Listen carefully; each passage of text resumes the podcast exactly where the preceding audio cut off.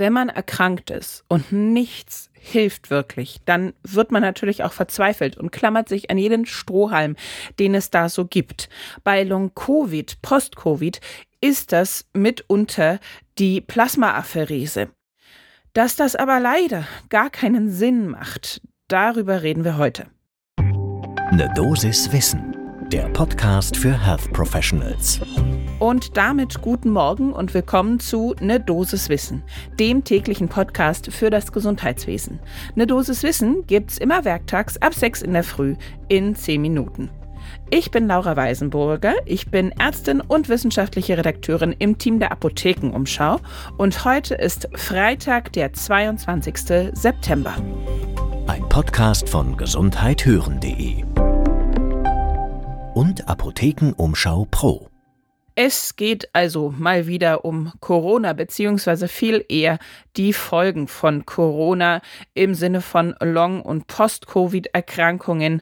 Und da gibt es natürlich jetzt einen neuen Bericht, und zwar einen wichtigen, wie gesagt, zur Plasmaapherese vom Cochrane Institute. Das hat nämlich ein Review zu dieser Blutwäsche erstellt und das müssen wir uns ganz genau anschauen zum ersten Kaffee des Tages.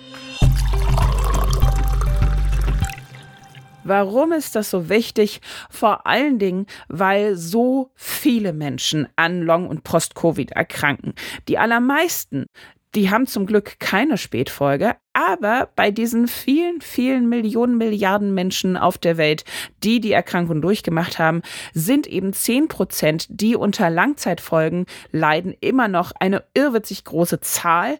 Weltweit, so schätzen es die Autorinnen dieses Cochrane-Übersichtsartikels, werden das wahrscheinlich 65 Millionen sein.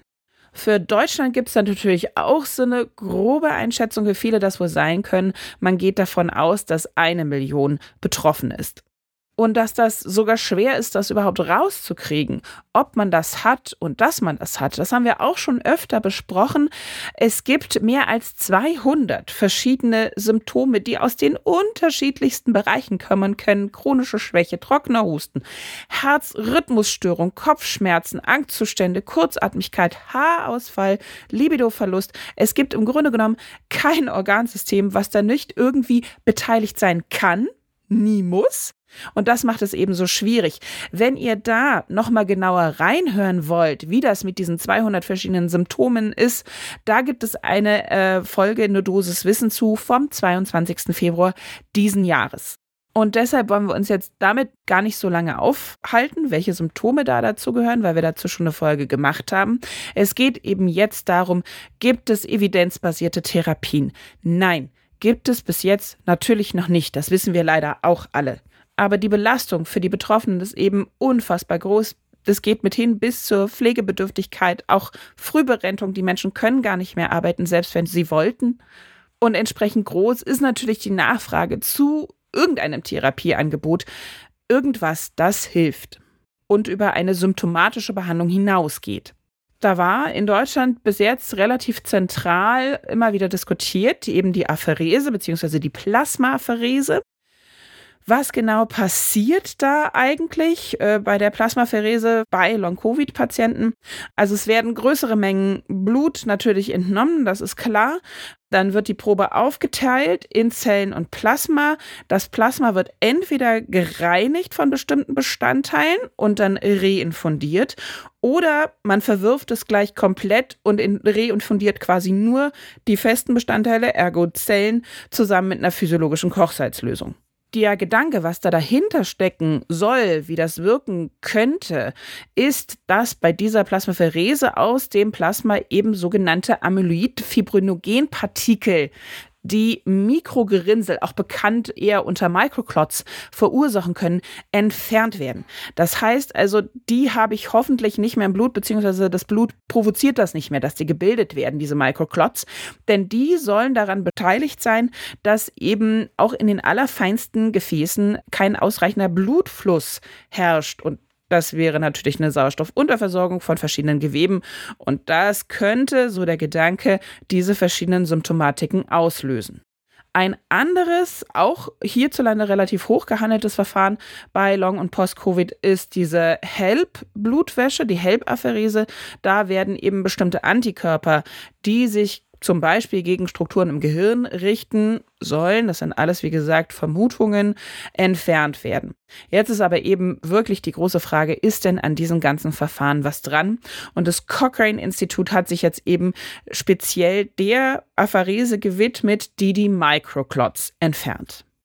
Wie immer haben die natürlich unfassbar viele Studien oder zumindest alle Studien, die sie finden konnten zu dem Thema gescreent und dann geprüft, sind die denn nach Evidenzkriterien irgendwie taugen die was, ja? Und gleich am Anfang kann ich euch jetzt schon sagen, das ist extrem ernüchternd. Es gab keine einzige kontrollierte, randomisierte Studie, die gefunden wurde.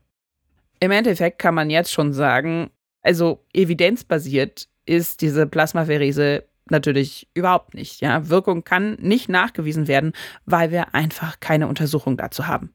Und darüber hinaus berichtet eben der Cochrane Review auch noch darüber, dass die Amyloid-Fibrinogenpartikel gleichermaßen im Blut von Long-Covid-PatientInnen zu finden sind und auch bei Gesunden. Das heißt also, das ist jetzt gar kein so spezifisches Merkmal, was nur bei Long- oder Post-Covid auftritt. Und es gab auch in den Studien keine Hinweise darauf, ob jetzt das Blut von Patientinnen mit Long-Covid mehr Partikel hat oder größere Partikel. Das sind alles nur Fragezeichen, da ist nichts beantwortet.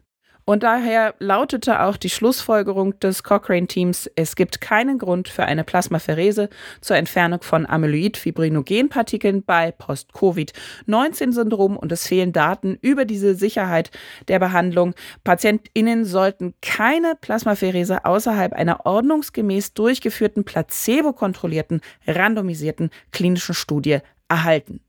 Das heißt, Natürlich sagen sie nicht, die sollen das nicht machen, denn im Rahmen von Studien macht das natürlich schon Sinn. So kann man ja rausfinden, ob das was bringt, aber auf gar keinen Fall einfach sich überreden lassen, hier, das kostet zwar irrwitzig viel Geld, aber machen Sie mal, das könnte Ihnen helfen. Und Genauso sieht das im Grunde genommen auch unser Experte Hans Stubbe. Er ist Co-Koordinator der Post-Covid-Ambulanz am LMU-Klinikum in München.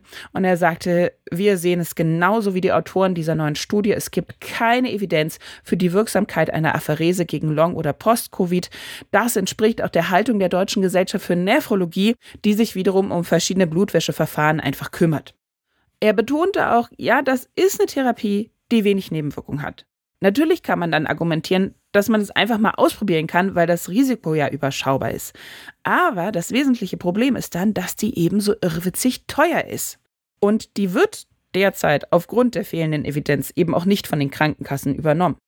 Er sagte auch, sicher, er versteht das, die Patienten greifen nach jedem Stromheim, weil sie einen riesigen Leidensdruck haben. Und manche sind ebenso verzweifelt, dass sie ihr letztes Geld für die Apharese ausgeben.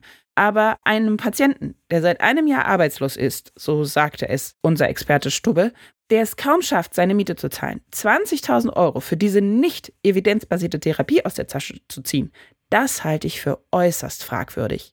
Und er betonte auch, besonders weil die Patienten nach der Therapie eben weiter krank sind. Das stimmt natürlich, ja, man entfernt ja nicht das Post-Covid, man entfernt ja nur einmalig diese Microclots. Und er sagte, deshalb ist es aus der Sicht der Post-Covid-Ambulanz unvertretbar. Deshalb sollten Patienten diese Therapie nur in Studien bekommen, bei denen die Betroffenen nicht selbst zahlen müssen und auch sichergestellt ist, dass Erkenntnisse gewonnen werden können, die in der Zukunft den Betroffenen zugutekommen.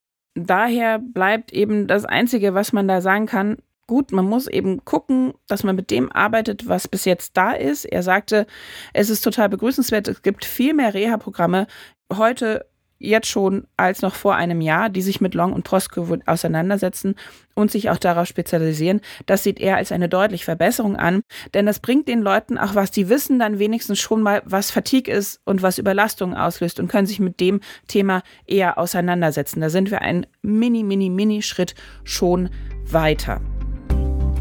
Das war die leider nicht sehr befriedigende Dosis Wissen für heute zum Thema Plasmaapherese bei Long- und Post-Covid. Wenn ihr euch selbst oder euren betreuten Patientinnen und Patienten da noch mal ein paar Anhaltspunkte geben wollt, ein bisschen Material zum Lesen, was gut verständlich ist, dann gibt es bei uns auf apothekenumschau.de eine Seite, da haben wir sämtliche Artikel dazu zusammengefasst, die haben wir natürlich in den Shownotes verlinkt. Da gibt es auch eine spezielle Serie, die sich nur um Long- und Post-Covid dreht.